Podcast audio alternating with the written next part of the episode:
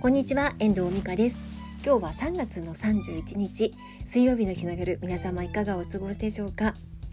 今日は3月の31日ということで私この3ヶ月の仕事の振り返りだったりとかま自分のメンタルだったり体調だったりとかも振り返って今日書き出してみたんですよね。できたことこれからできたことをクリアしたことそれからややろうと思ったけどできなかったことそして、えー、この次の3ヶ月でやっていきたいことなんかを書き出してみたんですね。で去年は1ヶ月に1回その振り返りをやってきたんですけど、まあ、今年は3ヶ月に一遍してみようかなと思ってやってるんですね。いろんなことがまあできてきてはいるんですが、まあ、そんな話をねちょっとしながらその中には、ね、YouTube の話はあったんですよね。その振り返りのことについては今週の日曜日の日の、えー、このポッドキャストでお話をしていきたいと思います。で今週は YouTube の話えんみかチャンネルの動画を作っていく中でまたシェアしていく中で自分が感じていることをお話ししています。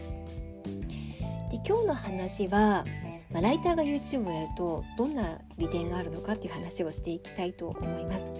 動画の編集を始めて思ったことっていうのが動画を作る時ってここは見せ場だよなとかこれは入れといた方が面白いよなとかっていうところが場面場面であるんですよ。私の動画は意外とこう Vlog 風だったりとか一日の出来事をまとめている、まあ、ダイジェスト版みたいのがあったりするんですね。で昨日公開した動画もえっ、ー、とあれです飛行機の動画でスカイマーク便で羽田から札幌に戻ってくる飛行機の中で聞いた機長のアナウンスだったりとか、まあ、出来事だったりとかをこう出したわけなんですけどそこにもこう要所要所ポイントがあるんですよ。ここは見せておきたいなとかここは視聴者さんには是非見てもらいたいなとかっていう場所もあって、まあ、そこをカットしてつなげていくみたいなことをやってるんですね。でライターの仕事もあのそういうところがあって文章をもう見せ見せ場っていうかここの文章は出した方がいいかなっていうところをこうつなげたりとかそこがクローズアップされるように書いていったりとかってすることが多いんですよね。ただ文章の場合は山場っていうのは1箇所もしくは1箇所か、まあ、2箇所、まあ、そんな感じなのであの難しいところもあるんですけれどもそういう編集のコツなんていう感じのものも文章も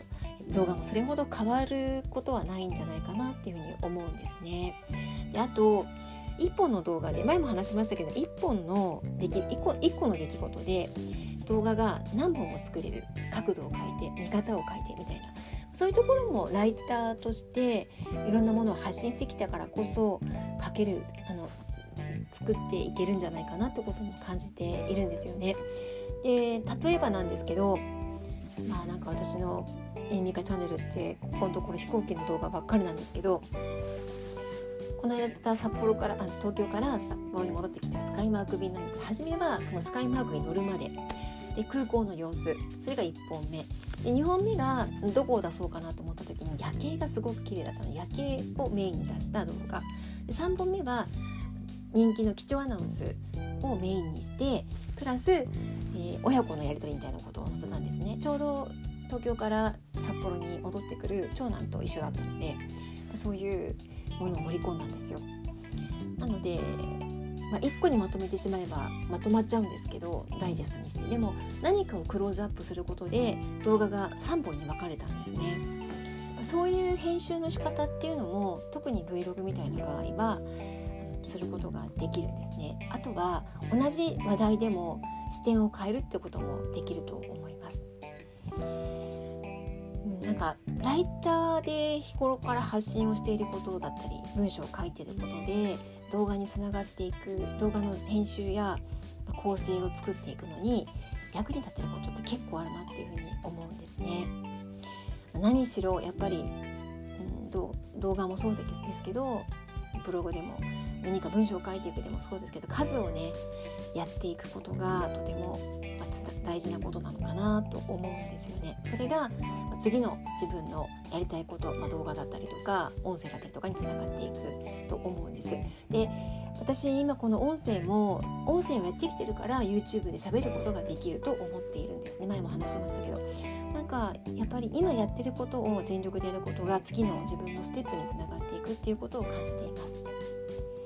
今日はちょっと早口でバーッと話してしまったんですが今日は YouTube の話。今日の話は、まあ、ライターだからこそあのライターの仕事をしてきたからこそ編集に役立っていることがあるという話お伝えしてみました。いかがでしたでしょうか？では今日はこの辺りで終わりたいと思います。最後までお聴きいただきましてありがとうございました。また聞いてくださいね。ではまた。